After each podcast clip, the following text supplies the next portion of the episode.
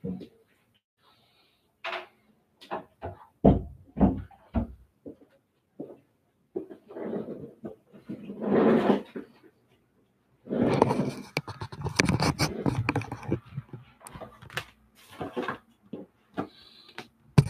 dia a você que está acessando agora este canal para mais um encontro de edificação espiritual da nossa vida. Momento para buscarmos uma instrução da palavra do Senhor ao nosso coração e à nossa mente e assim nos alimentarmos com as ricas verdades da palavra do Senhor Deus. Saúdo aqueles que estão entrando, Geraldo, dá bom dia, bom dia Ótimo, obrigado, Arthur, que comenta aí que está bom o áudio. Dessa forma, nós vamos dar início a mais um encontro nosso. É com a satisfação, este é um momento de transmissão da palavra do Senhor, a transmissão de uma reflexão bíblica, por ocasião do que seria a escola dominical. É, eu gostaria de dizer que você tem a liberdade de colocar o seu comentário também e assim nós podermos. Bom dia, Noelma. E assim nós podermos também interagir, tá? Eu tenho percebido, para mim não é fácil e estar num tempo um pouco mais limitado. Fica muito tranquilo bater esse papo com vocês, algumas considerações, reflexões bíblicas sobre verdades da palavra de Deus e não é difícil nós preenchermos esse período todo da, da hora. Mas por uma série de motivos práticos, especialmente, eu tentarei me ater aos minutos iniciais. Bom dia, Jean. É, e assim, é, nós termos um tempo também para que você possa fazer algum comentário usando o chat, tanto do Facebook quanto do, do canal do YouTube. Então, fique à vontade para fazer esta interação. Vamos buscar ao Senhor em uma palavra de oração nesse instante. Deus bendito, nós te rendemos graças como teu povo e tua igreja, que podemos chegar diante de ti onde quer que estejamos.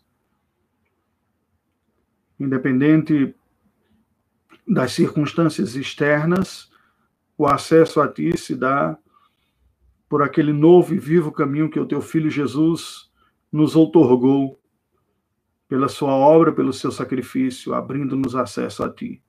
E é nesta certeza e esperança que nós olhamos para ti pela fé e pedimos a ti, Senhor Deus, a iluminação do teu Santo Espírito. Assista-nos nesta manhã na reflexão da tua palavra, em nome de Jesus. Amém. Bem, como nós temos feito por esta ocasião da Escola Dominical, bom dia, Kátia. É um prazer, e Everaldo também, um abração para vocês, viu? Ovelhas queridas, de quem tem boas memórias lá de Suzano. É, hoje nós temos uma continuidade, a continuidade dos nossos temas baseados na, na nossa fé, e eu tenho seguido um roteiro adaptado da Confissão de Fé de Westminster, que é o símbolo de fé que resume a doutrina de crença da Igreja Presbiteriana do Brasil. Isso daria, bom dia, Olga, daria uma discussão à parte, nós podemos fazê-lo oportunamente em uma outra ocasião, qual o lugar dos símbolos de fé, e nesse sentido da tradição dentro da tradição protestante. Né? E, basicamente, nós dizemos que é um resumo oficial das convicções bíblicas da igreja. E, nesse sentido, a ortodoxia protestante tem uma característica peculiar. O protestantismo clássico, aquele que deu origem à reforma protestante do século XVI, parte, dentre outros pontos, da ideia essencial e fundamental de que tudo aquilo que deve ser objeto de crença e prática, ou seja, o conteúdo de fé e da piedade que Deus exige do seu povo e entregou ao seu povo, estão claramente revelados na Escritura Sagrada.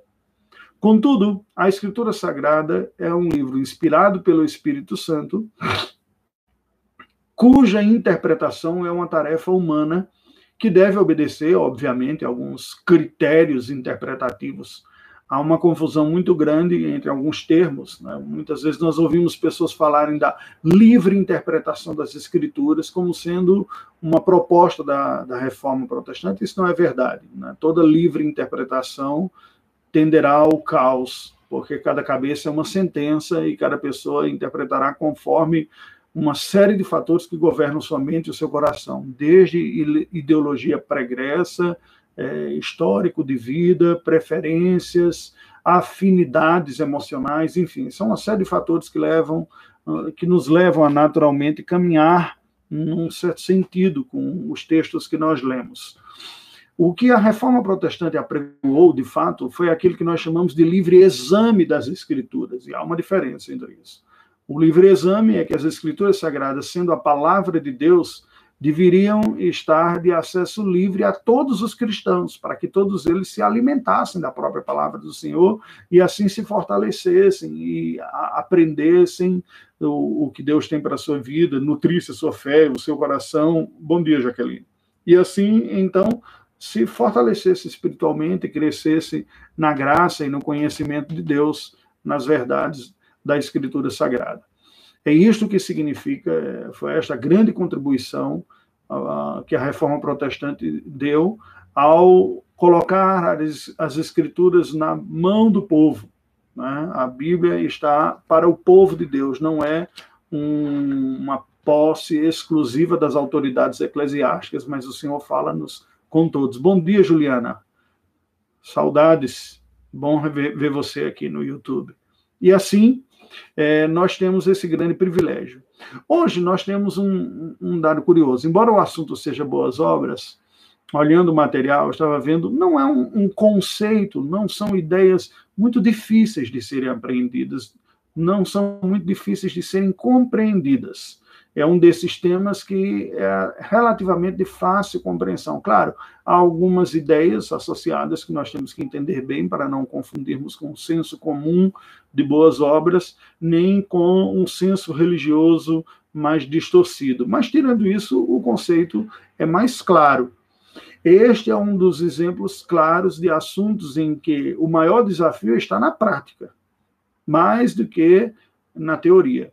E de antemão eu confesso para vocês que é um desses assuntos que me deixa desconfortável, não é um daqueles que eu me sinta muito à vontade para falar do ponto de vista de ordem prática. Eu já tinha comentado aqui com algumas pessoas é, que já tenho comentado desde os dias da, da Albânia uma percepção que a graça de Deus me, me tem dado de identificação. Acabo por me identificar mais com as figuras, uh, personagens né, bíblicos dos escribas, que são os especialistas do texto. É? Os escribas eram precisamente aquelas pessoas que gastavam seu tempo analisando o texto, estudando, copiando, e isso lhe sugava uma boa parte do, do seu tempo, lhe dando uma certa satisfação. E algumas virtudes tenho, e certamente sou cercado de muitas das tentações que incorrem nas atividades, nas pessoas que estão imbuídas ou cheias e investidas desse tipo de responsabilidade, né? que é olhar essa tarefa como um fim em si mesmo, é, enfim, uma série de atividades. De tal maneira que os assuntos uh, de ordem práticas acabam sendo os assuntos que em mim geram um certo desconforto maior, porque revelam mais minha incompetência.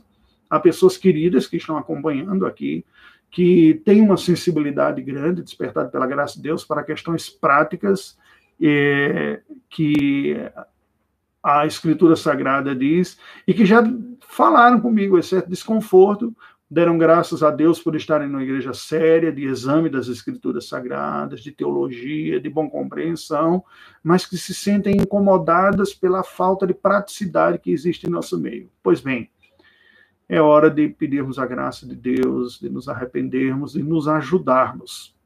Há uma quinta-feira passada, não essa especificamente, mas uma um pouco atrás, discutimos alguns aspectos práticos também, e é muito curioso perceber porque essas pessoas despertadas pela graça de Deus, elas se manifestam, né? E aqui no chat é, teve gente que falou, ah, nós temos que fazer alguma coisa, temos que ter alguma ação, e é verdade, mas eu confesso que eu me sinto profundamente incompetente. O meu desejo, a minha oração, a minha palavra para você é que você seja estimulado por essas verdades da palavra de Deus, que o Senhor, pelo seu Espírito, lhe incomode, positivamente falando, e você se cerque, estabelecendo uma rede de contatos com outras pessoas também despertadas por estas questões, para que agora é, venha a se desenvolver Romário, querido, prazer tê-lo aqui, tê aqui conosco também, lá do outro lado do Oceano Atlântico. Uma satisfação. Bem, eu gostaria de ler um texto bíblico que, estando, ainda que estando na Antiga Aliança, hum, é um dos textos mais fabulosos que eu sinto, percebo e vejo uma das melhores descrições do Evangelho de Deus para a nossa vida, embora esteja na Antiga Aliança. Ezequiel capítulo 36. Ezequiel capítulo 36, versículos de números 26 e 27. A bem da verdade, eu lerei a partir do versículo de número 25, Ezequiel 36, de 25 a 27. Diz o Senhor: então aspergirei água pura sobre vós e ficareis purificados. De todas as vossas imundícias e de todos os vossos ídolos vos purificarei. Dar-vos-ei um coração novo e porei dentro de vós espírito novo. Tirarei de vós o coração de pedra e vos darei um coração de carne. Porei dentre vós o meu espírito e farei que andeis nos meus estatutos, guardeis os meus juízos e os observeis. Estas verdades que nós acabamos de ler são puro evangelho do nosso Senhor, entregues ao povo da aliança nos dias do profeta Ezequiel, portanto, na antiga aliança. E eu gostaria de fazer algumas considerações introdutórias aqui a partir desse texto bíblico, para depois nos determos nos aspectos mais reflexivos da doutrina. Veja que há uma promessa gloriosa de purificação Portanto, a Escritura Sagrada é, parte da, da ideia e nos apresenta, nos, nos explica claramente que nós somos pecadores, temos impurezas, impiedade em nossa vida, manchas morais que carregamos conosco por sermos pecadores e por experimentarmos os efeitos da miséria na qual o pecado nos trouxe. A nossa primeira necessidade é de purificação.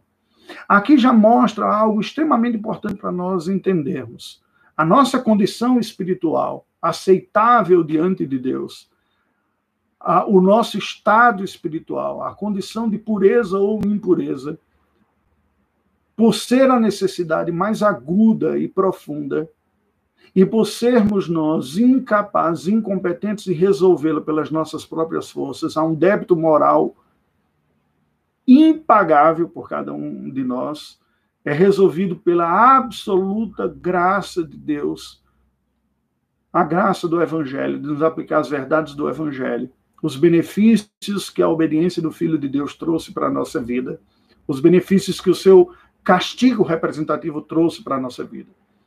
Assim, isso é descrito como essa obra que vem da parte do Senhor, não somos nós que fazemos. Aspergirei água pura sobre vós e ficareis purificados abrindo um pouco um parênteses aqui, ampliando a discussão para outras questões, ah, há na parte do meio de, de, alguns segmentos evangélicos que foram se tornando majoritários, embora na época protestante, da reforma protestante não fossem, é, alguns questionamentos sobre algumas práticas reformadas, especificamente presbiterianas. Uma delas é o batismo infantil e o batismo por aspersão. Bem, esse texto sagrado nos dá uma dica é claro que ele não está falando de batismo, mas está falando de, um, de ritos religiosos da antiga aliança, de selamento, de selo da aliança de Deus com o seu povo, que eram ritos aspersionistas. Desde quando Moisés promulga a lei no Sinai, e depois o povo vai ouvir, e ele asperge sobre o povo uma mistura de água com sangue, esta imagem extremamente forte, quando o povo da aliança ganha a lei, ganha a concretude da lei, a regulação de sua vida, de sua piedade, de sua crença.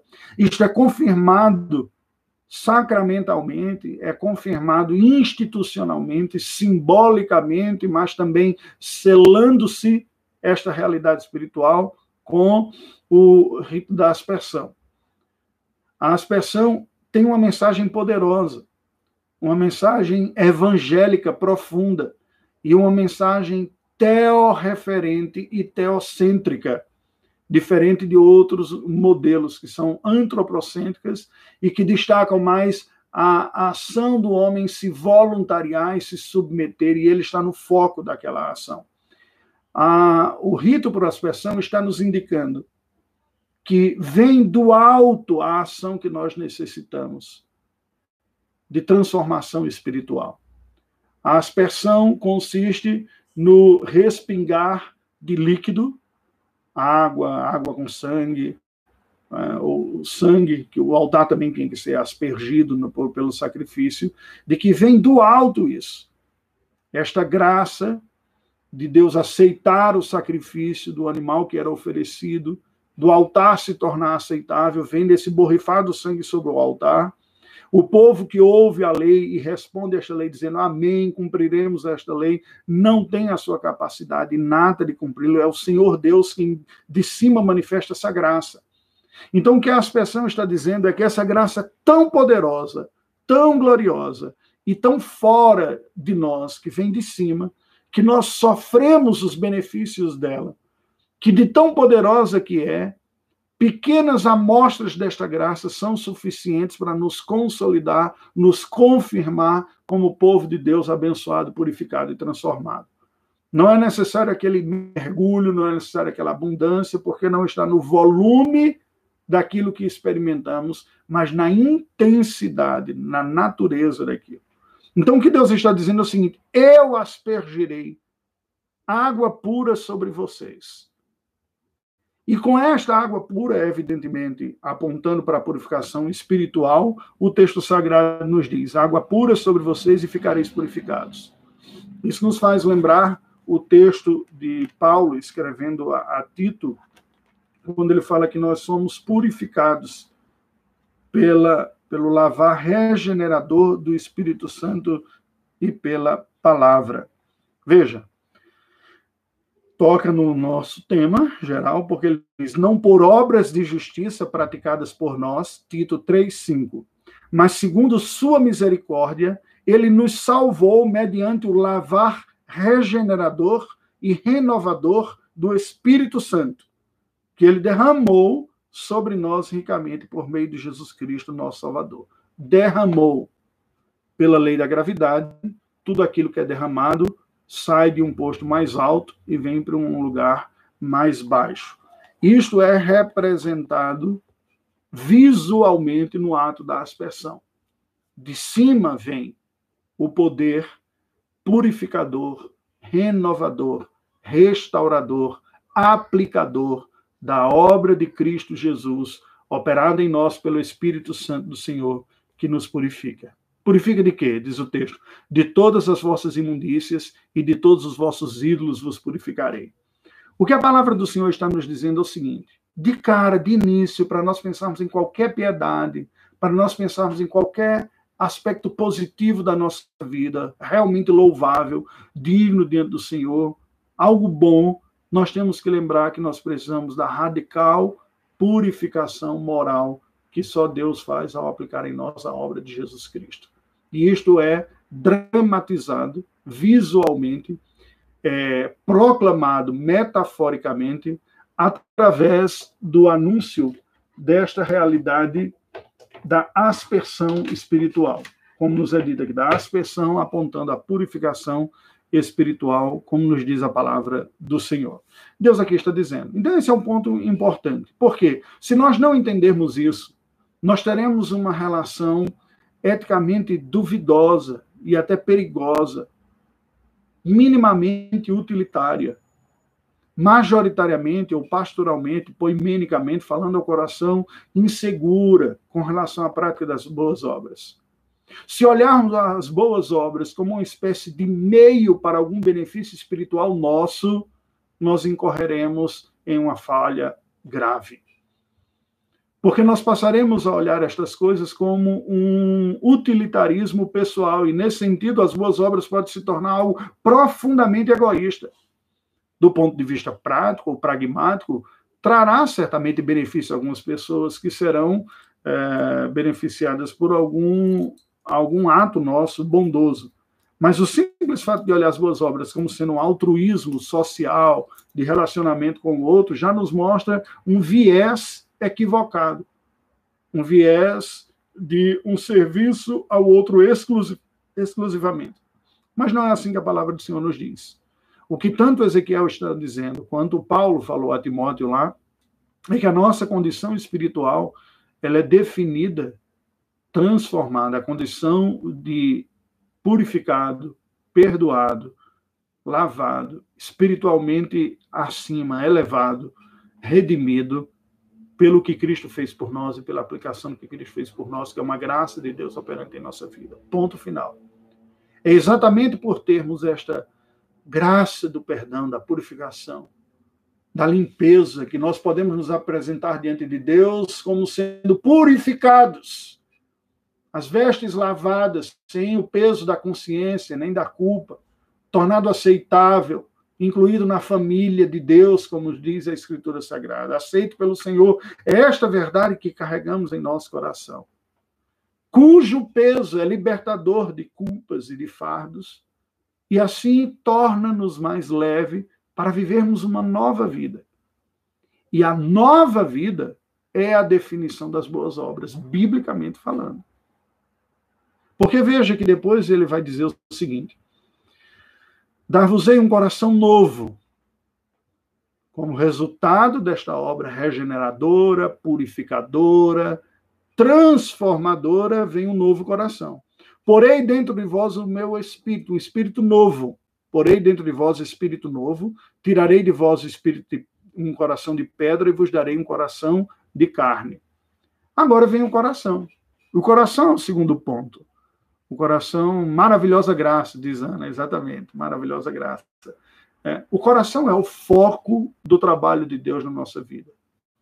Oh, meus queridos, eu não sei você, mas como eu gostaria que o meu coração fosse mais devoto completamente ao Senhor aquela imagem que se aponta a João Calvino, que tem uma mão e um coração em chamas, e diz: Senhor, o meu coração ofereço a ti, é o desejo e a minha oração.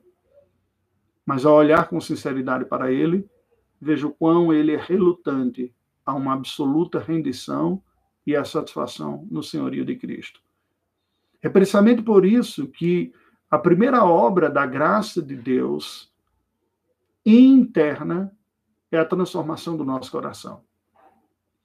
A primeira obra que o texto sagrado nos diz foca na ação divina, expressa pela aspersão. Deus vem e do alto derrama sobre nós a graça da transformação e da purificação que nós necessitamos e do perdão.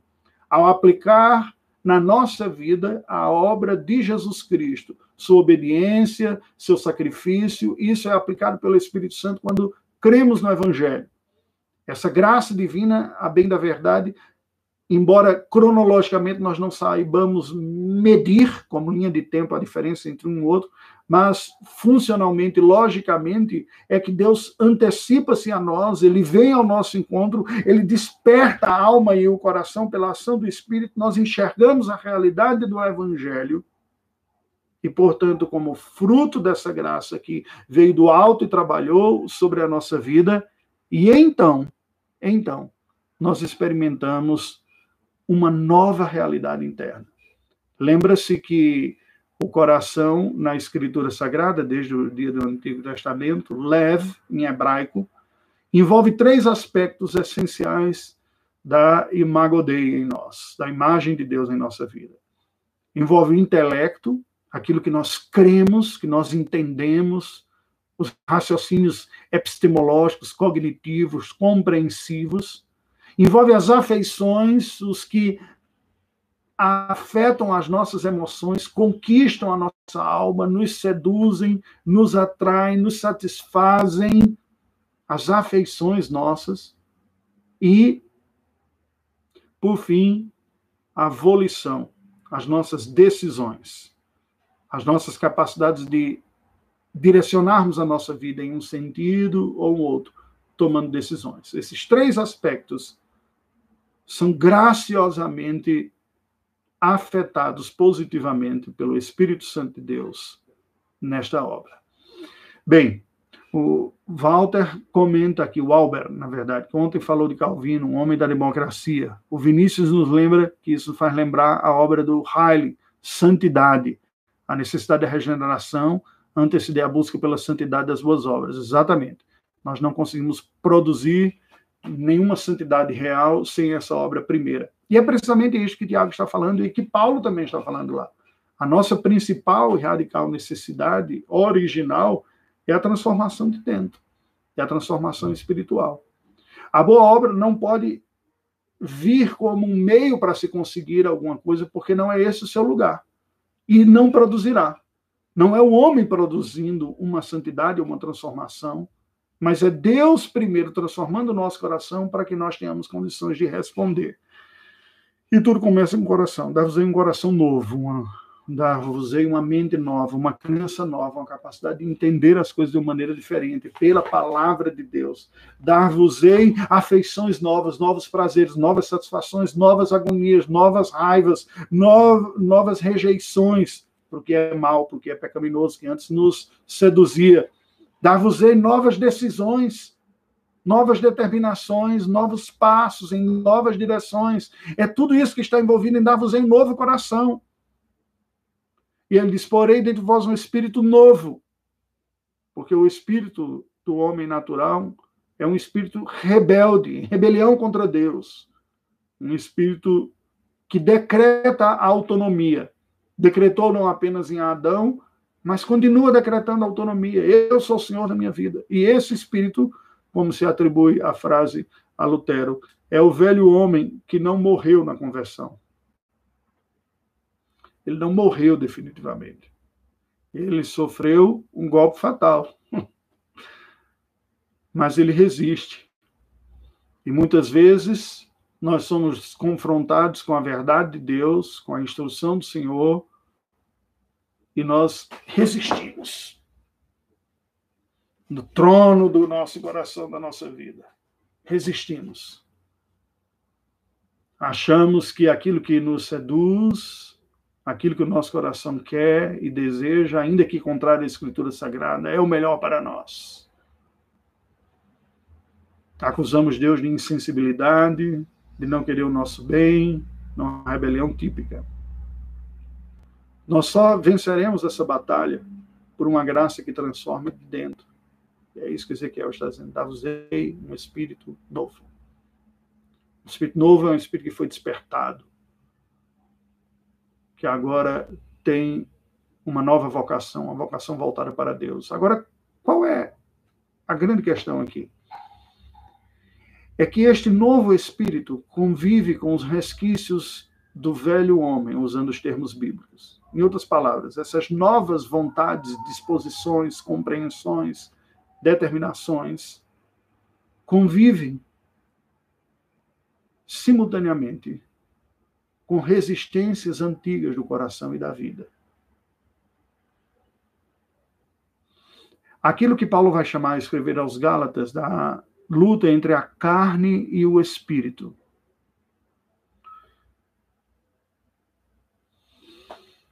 O que isso significa na prática? Que, de fato, ser cristão implica batalhas. Contudo, nós não estamos do, nos aspectos positivos desta batalha, naquilo que concorre e contribui para o crescimento espiritual e para a glória de Deus sozinhos. É o próprio Espírito de Deus que habita em nós, que aqui está.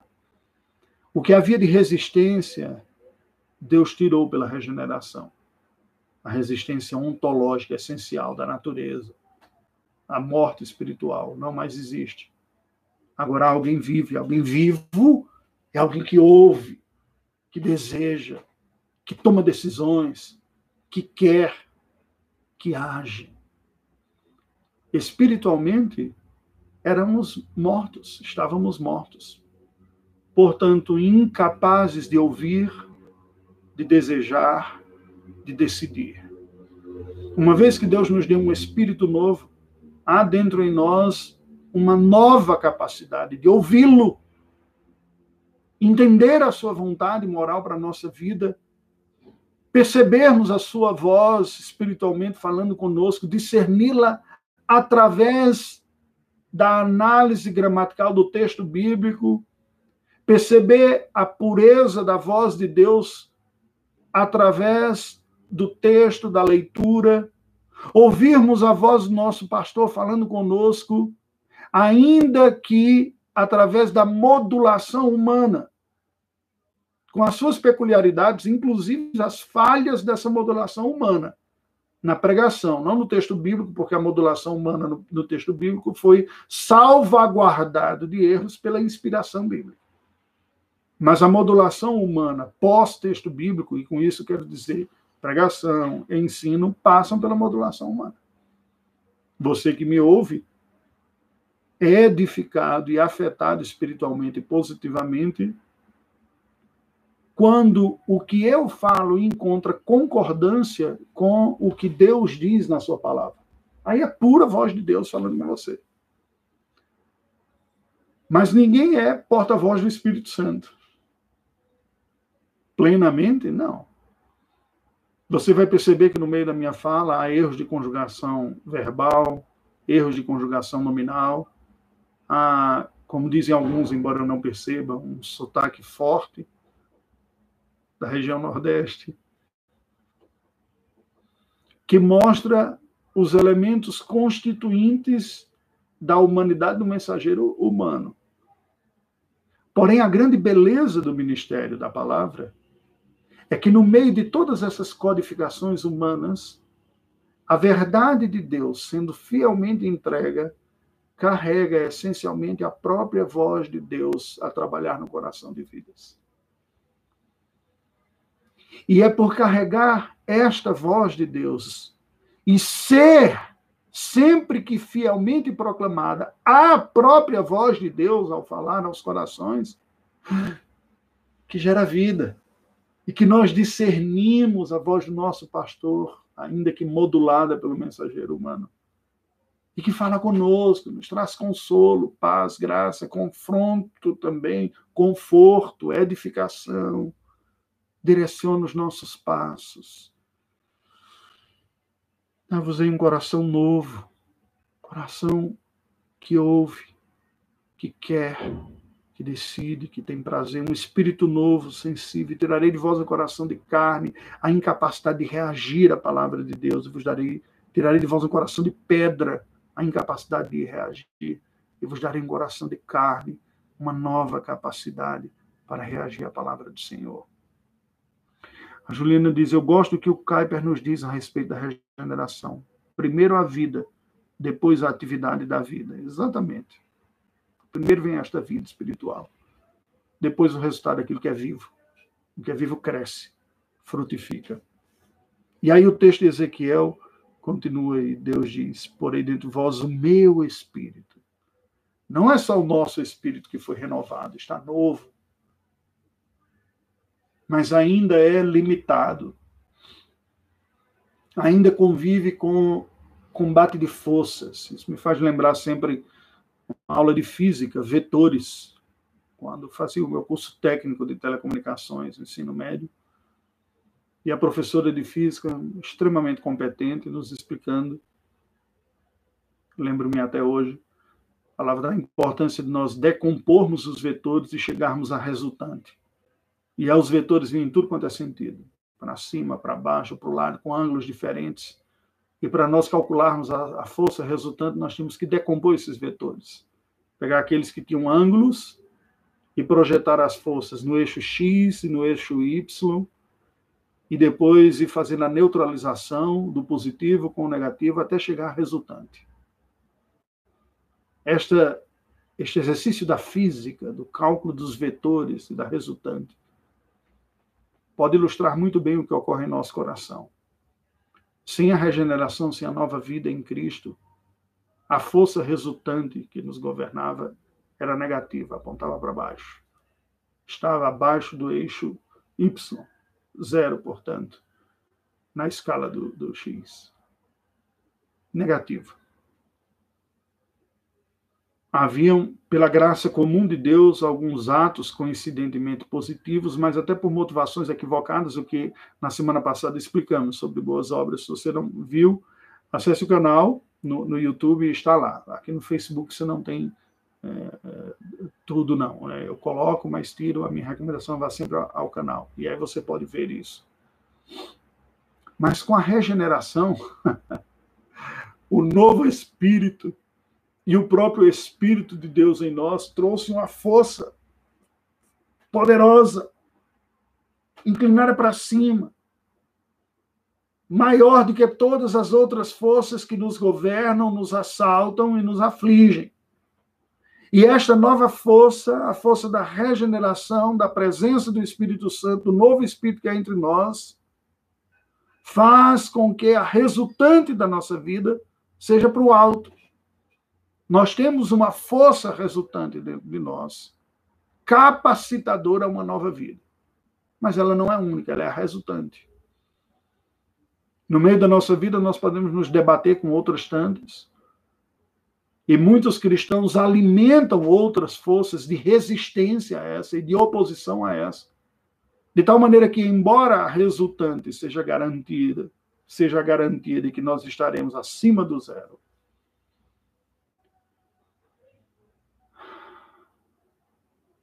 nós tenhamos menos, menos vitalidade.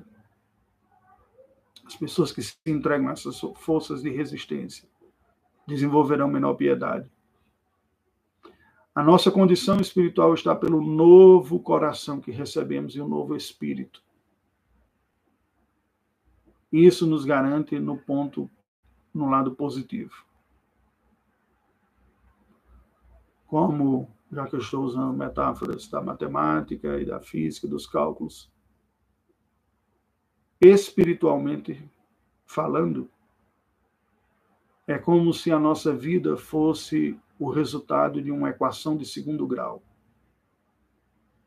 Seu resultado será sempre positivo, uma equação quadrada, onde as forças positivas e negativas não interferirão no resultado quanto a sua natureza de ser positiva ou negativa. Deus põe em nossa conta um saldo positivo. Pode ser menos 2 multiplicado por menos 3, vai dar 6 positivo.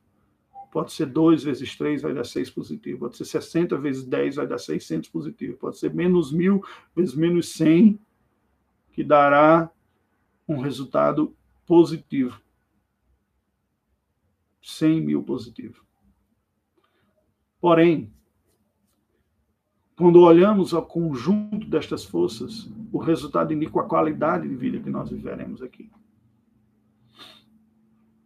E aí são metáforas diferentes, claro, né? nenhuma delas se explica completamente. Eu estou usando apenas como ilustração. O que eu quero dizer é o seguinte: deixando a metáfora dos gráficos e voltando para uma explicação. O que Cristo fez por nós, sendo verdadeiramente crido, experimentado, garante a nova vida, a qualidade da nossa vida espiritual. São as nossas respostas à palavra de Deus que definirão a qualidade da nossa vida espiritual. Nós não somos competentes, nem mesmo depois de termos nascido de novo, para desenvolver uma vida virtuosa. São todos aqueles que pensam isso. Um dos textos mais belos e que eu aspiro em aprender a profundidade do que me é comunicado na minha própria vida está no Evangelho de Cristo, segundo João, capítulo 15, quando ele diz: Eu sou a videira verdadeira e meu pai é o agricultor. Todo ramo que estando em mim não der fruto, ele o corta, e todo que dá fruto limpa para que produza mais fruto ainda. Vós já estáis limpos pela palavra que vos tenho falado, que tenho comentado com vocês aqui. Permanecei em mim e eu permanecerei em vós. Como não pode o ramo produzir fruto de si mesmo se não permanecer na videira, assim nem vós o podeis dar se não permanecerdes em mim. Eu sou a videira, vós os ramos. Quem permanece em mim e eu nele, esse dá muito fruto, porque sem mim nada podeis fazer. As nossas competências e responsabilidades dizem respeito à imagem de Deus que nós carregamos conosco. Verdadeiramente. Contudo, a eficácia da nossa piedade tem a ver com a nossa dependência de Cristo nestas tomadas de decisões. Conversando com um amigo próximo, a quem admiro e com quem aprendo muito, de uma larga experiência ministerial, missionária, transcultural, ele comentava algo que é um trabalho que está para produzir nestes dias aí, que um pensamento que reflete nitidamente uma visão de mundo estadunidense influenciou profundamente a missiologia e contaminou uma visão da missão com um pensamento ideológico-cultural de um povo. Embora tenha se tornado hegemônico a ideia de que o objetivo do trabalho missionário é formar uma igreja autóctone, autossustentável, autoproclamada, é, e com, auto, com liderança própria, traz um equívoco. Um equívoco de uma cultura que vê na autossuficiência o alvo final. Enquanto que a própria Escritura Sagrada mostra que em alguns momentos momentos de crise, de profunda necessidade, a igreja não conseguiu ser alto nesse sentido. Quando nós lemos o livro de Atos dos Apóstolos e as cartas de Paulo, nós percebemos, por exemplo, que a igreja em Jerusalém, na Judéia, não conseguiu sustentar-se.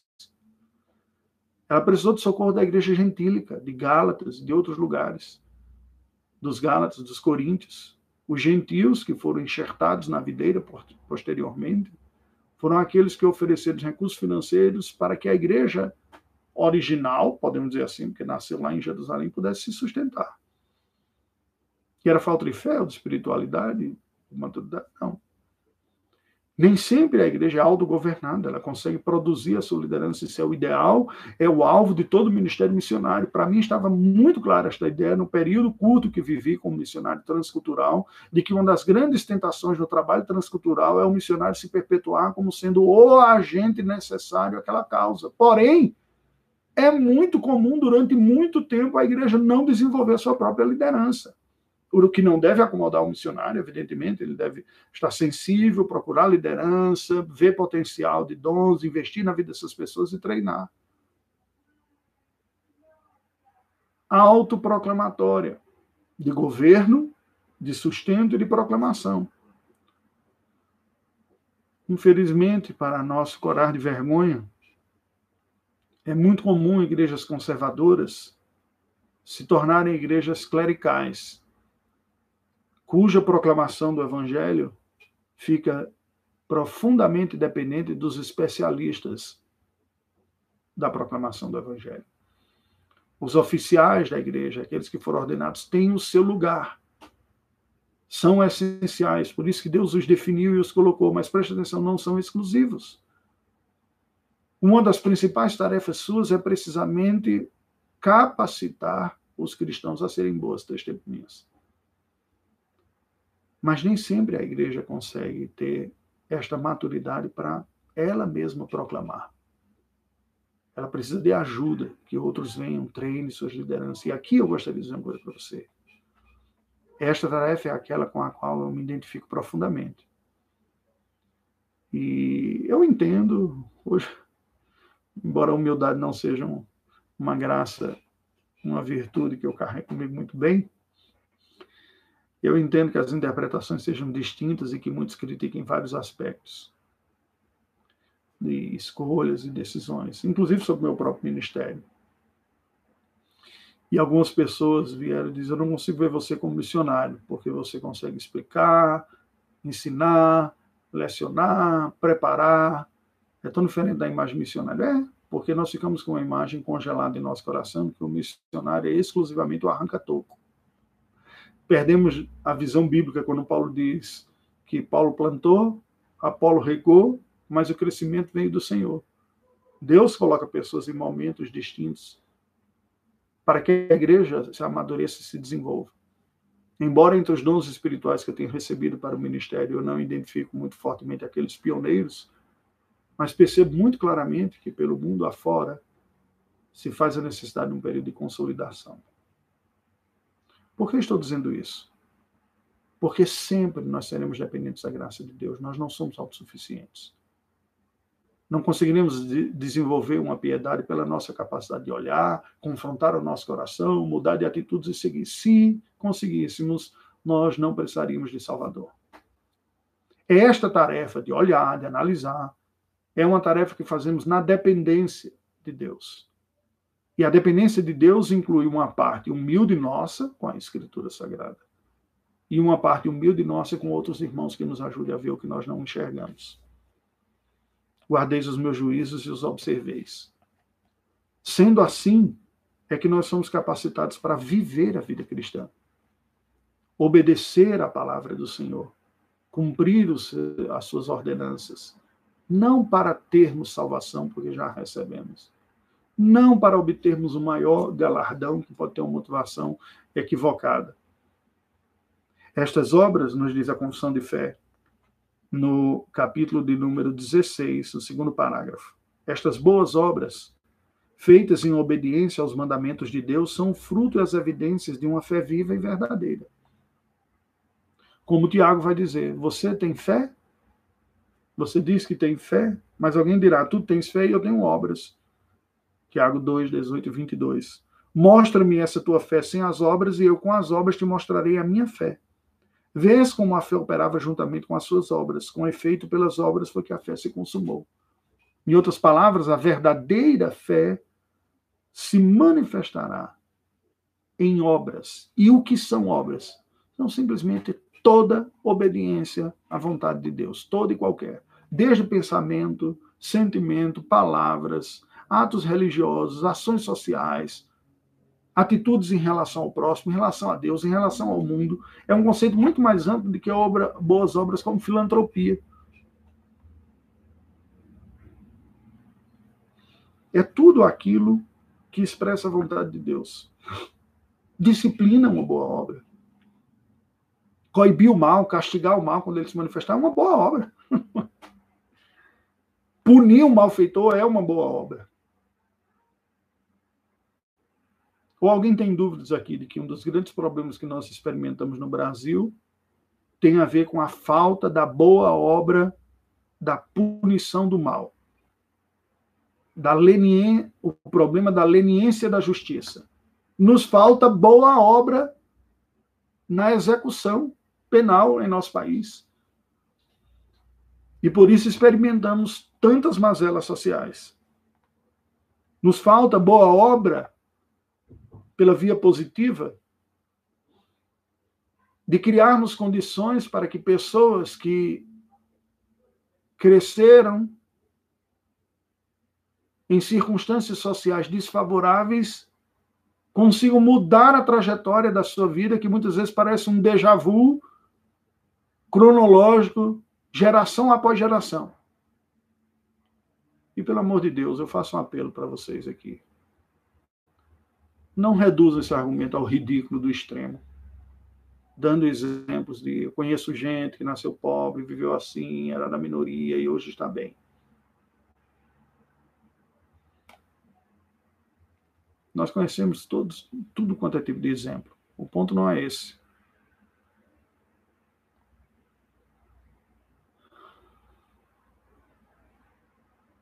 O ponto é que uma boa obra é tudo aquilo que reflete a vontade de Deus na prática. E com certeza, um bom governo fará uma boa obra ao criar condições de que as pessoas se desenvolvam. Uma boa obra não será um assistencialismo, e fazendo um paralelo com as igrejas da Judéia, que em algum momento precisou de socorro, e quando você precisa de socorro, você precisa de assistência mesmo. Mas você não pode viver nesse socorro a vida toda. Mas uma capacidade oferecer condições para que a pessoa mude o status quo. Construtiva, condições de construção.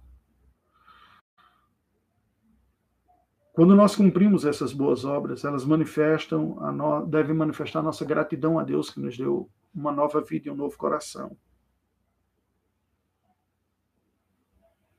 Elas devem e elas servem para fortalecer a nossa confiança no Senhor. Oh, a graça de Deus está comigo. Eu consigo ver evidências de progresso da minha vida. Elas edificam os irmãos porque elas vão na direção do outro. Elas adoram a profissão do evangelho, porque nós que proclamamos Cristo, ao vivermos de acordo com a palavra de Deus e assim cumprimos as boas obras, as pessoas veem uma coerência maior entre aquilo que nós falamos sobre virtudes do nosso Deus e nossa vida, que apresentam virtudes que refletem Deus. Embora nós não possamos cair no legalismo aqui, porque a nossa autoridade consiste na representatividade, o grande ponto aqui não se trata da desqualificação ontológica, natural, essencial. Porque nós não estaremos jamais à altura de toda a verdade bíblica. Mas se trata da coerência discursiva do que falamos e o que vivemos. E por isso, estas boas obras, essas obediências, elas fecham a boca dos adversários.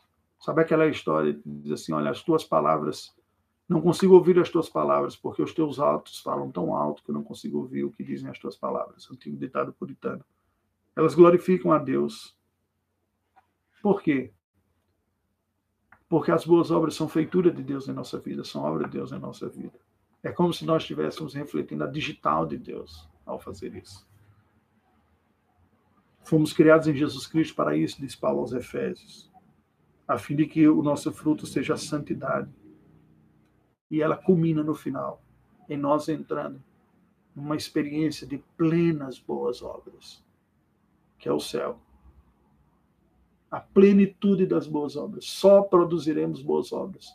Só agiremos, só refletiremos, só falaremos, só pensaremos, só calaremos, só silenciaremos positivamente de acordo com a vontade do Senhor. A capacidade de fazer essas boas obras não provém definitivamente de nós, mas é do Espírito, como nós havíamos comentado inicialmente, que nos molda, nos tonifica à semelhança de Cristo, a fim de que nós sejamos capacitados e habilitados, além da graça que recebemos na regeneração e na nova vida em Cristo, para receber a influência efetiva do Espírito Santo, nos diz a confissão de fé, para operar em nós, tanto querer como realizar, segundo o seu beneplácito. Quando isso não tem ocorrido, é tempo de parar diante do Senhor para receber a graça dele.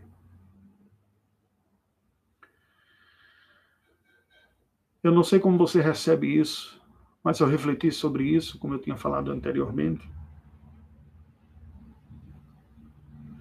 Isso mostra os pontos mais difíceis da minha própria vida estes dias de pandemia, quando há uma certa quarentena indicada, nem todo mundo tem condições de fazê-lo. A vida impositivamente segue para todo mundo. A maioria das igrejas não está oferecendo as suas atividades públicas para tentar preservar os mais fragilizados de experimentar no próprio seio da comunidade cristã um meio de contaminação mas as atividades pastorais não cessam, eu tive que eh, começar a entrar nesses recursos da mídia. Faço com prazer, mas acompanhado do sentimento de incompetência muito grande, interna, de motivações, de lutas. Também careço de suas orações.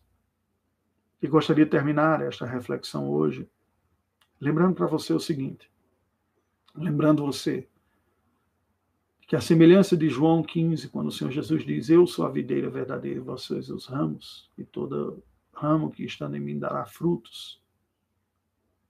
E aquele que não produz bons frutos, ele corta o ramo para que venha dar com uma poda. Isso me faz lembrar do nosso período que vivi na Albânia com a minha família.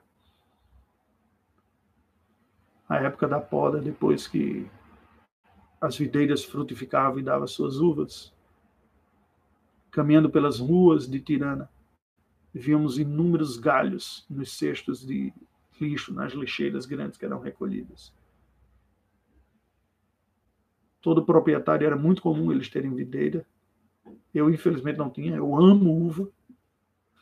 Gosto demais do sabor delas, mas na minha casa não tinha. Tinha laranja, tinha romã, tinha limão, tinha figo, tinha uma frutinha típica albanesa lá, que lembra um pouco a seriguela, mas não tinha uva. Tinha dois galinhos que eu ficava esperando o dia que eles fossem frutificar. E via todos aqueles galhos. Que alguns invernos eu recolhi, porque secos, eles serviam para me ajudar a acender a lareira que nos aquecia no inverno. E aqui serve uma boa metáfora. Galho seco, infrutífero, só serve para ser queimado. Por quê? Porque ele não está ligado à videira, ele não tem mais vida.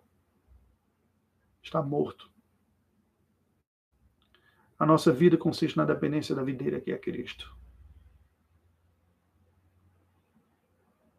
É na dependência dele que nós produziremos fruto, como ele disse, sem mim nada podeis fazer. É na dependência dele que nós conseguiremos perceber nossas falhas nesta área.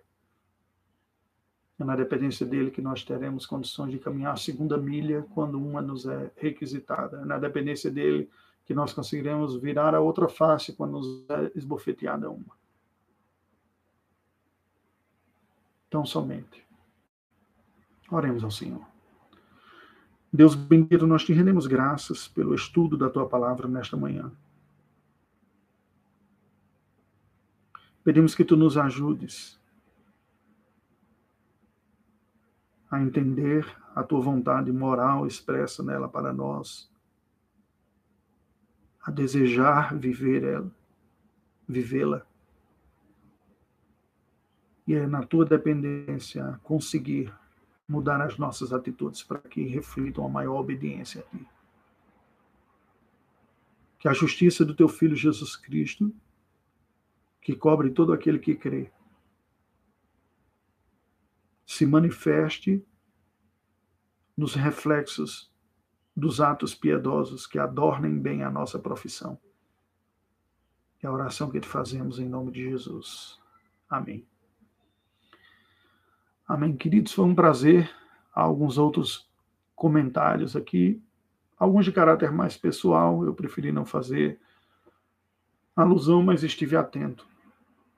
Nós temos dois minutinhos aí para terminar a nossa transmissão. Eu gostaria de lembrar que você deve receber alguma instrução. O conselho esteve reunido, comissão que está refletindo sobre o serviço da igreja quanto à, à mídia, propôs alguns ajustes no horário da transmissão da manhã. É... Amém. Abração, Ana. Prazer tê-la aqui conosco, viu? E haverá uma, um ajuste no horário da transmissão da mensagem da manhã. Possivelmente vai caminhar um pouco mais para para o que seria o horário da pregação no culto matutino da igreja, 11 horas da manhã, para que dê tempo que as diversas classes de escola dominical produzam seus materiais também. É, Hélida querida, que bom receber o seu cumprimento. Abração, viu? Deus abençoe você e sua família. Que bom, Marisa. Uma bênção tê-la junto aqui acompanhando também. Contudo, à noite se permanece a transmissão em torno das 19 horas. Às 10h20 você deve ouvir a mensagem no canal da igreja e o reverendo Edson fará esse comunicado, muito provavelmente. É, nós, pela graça do Senhor, esperamos eh, dar continuidade à noite, tá bom? E foi um prazer estar com vocês. Eu peço que vocês me deem retorno também, inclusive pessoal, pode ser um comentário ou no e-mail que está associado à, à conta aí pelo Messenger, que é mais privado, de dicas. É, se isso abençoa você, compartilhe também, ore por nós, que Deus abençoe sua vida, lhe fortaleça e nos ajude a crescermos na dependência do Senhor. Grande satisfação. Tenhamos um bom domingo.